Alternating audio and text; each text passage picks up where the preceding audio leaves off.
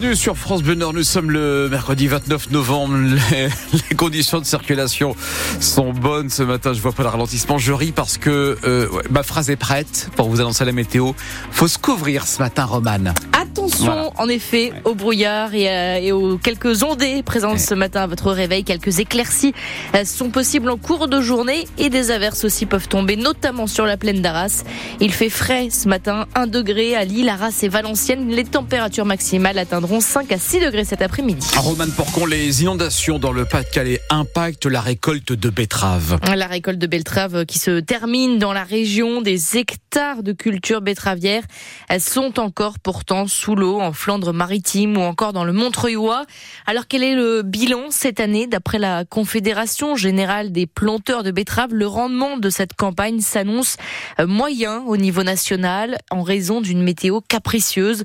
Trop de pluie pour les semis au début du printemps, pas assez de soleil cet été et désormais d'importantes pluies qui perturbent l'arrachage. De nombreux agriculteurs d'ailleurs récoltent au ralenti dans le Pas-de-Calais, comme l'explique Guillaume Vulins, producteur de betteraves installé à Nouvelle-Église dans le Calaisie et président de la CBG Nord-Pas-de-Calais.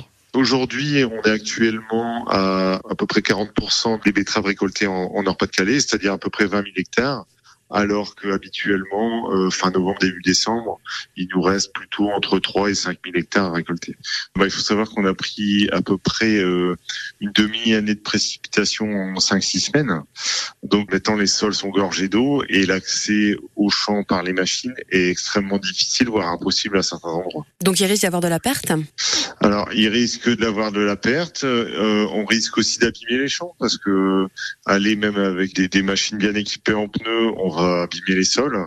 Et ça, c'est pas ce qu'on souhaite. En plus, après euh, les betteraves, souvent on met d'autres récoltes, souvent du blé.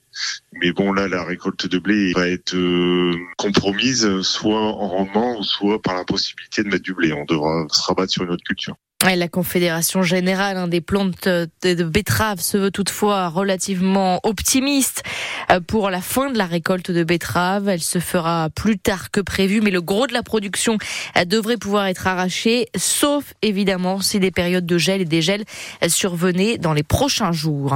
La préfecture du Pas-de-Calais annonce de son côté de nouvelles aides pour les sinistrés des inondations. Une plateforme va être mise en place pour recenser toutes les personnes qui ont perdu leur habitation et toutes les personnes qui ont un logement vacant à proposer pourront se signaler sur ce même site. Si vous êtes sinistré et assuré, les frais de relogement sont pris en charge pendant six mois. Si en revanche vous n'êtes pas assuré, c'est la commune qui prendra en charge le relogement.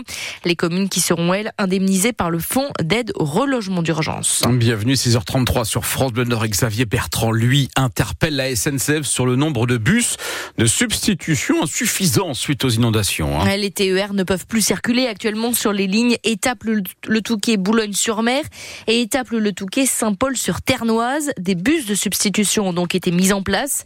Euh, Mais pour le président de la région Hauts-de-France, le compte n'y est pas. La SNCF assure de son côté qu'elle met tout en œuvre pourtant pour réduire les conséquences sur les voyageurs, que l'offre de cars proposée d'ailleurs s'appuie euh, sur les ressources déjà en car et sur la disponibilité des personnels des sociétés de transport.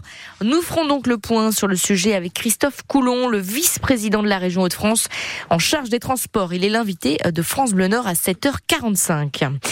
Dans la métropole lilloise, c'est une véritable partie de ping-pong qui oppose en ce moment la métropole européenne de Lille et Alstom. La MEL a annoncé hier attaquer en justice le constructeur ferroviaire en raison d'un retard accumulé d'au moins 10 ans pour la modernisation du métro lillois. Le groupe ferroviaire conteste ces accusations. Et ce matin, nouveau revers là de la part de la MEL dans le journal Les Échos. Damien Castelin, le président de la MEL, s'adresse dans une lettre ouverte à Philippe Petit-Colin, le futur président du conseil d'administration d'Alstom. Il souhaite attirer son attention sur la situation critique dans laquelle se trouve la collectivité face au retard accumulé, un métro saturé, un service de transport dégradé. Le président de la MEL l'invite donc pour euh, terminer à Lille pour trouver rapidement une solution. 6h35 sur France Bleu Nord et donc les supporters du Racing Club de Lens sont en route pour l'Angleterre. Les 100 affrontent en effet ce soir Arsenal en Ligue des Champions, vainqueur au match aller 2 à 1. Les Lensois doivent l'emporter s'ils veulent obtenir leur place pour les huitièmes de finale. Lens est actuellement troisième de la poule à 4 points des Anglais et c'est tout le peuple artésien qui se mobilise avec un village des champions à Lens ouvert de 16h à 19h sur le parvis de l'hôtel de ville. Des animations, parties de foot, tir au but, jonglage. Et puis vous pourrez suivre également le match sur un écran géant rue Lanois.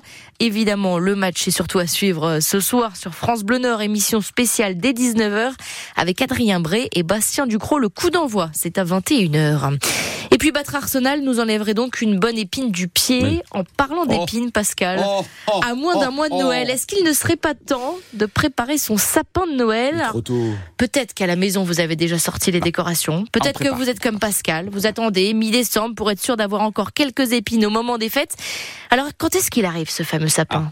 Le jour de la Saint-Nicolas, le 6 décembre. Parce qu'habituellement, c'est la date qu'on qu'on- qu'on pose le sapin. Donc, on a toujours fait comme ça. Et selon la tradition, il me semble bien que c'est à la Saint-Nicolas. Ce week-end, ce samedi même.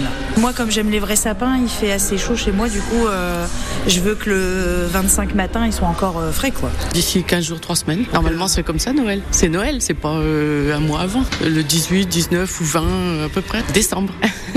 vers le, la Saint-Nicolas en général. C'est parce que c'est une fête Saint-Nicolas. Moi, dans ma jeunesse, on fêtait la Saint-Nicolas et non pas euh, Noël.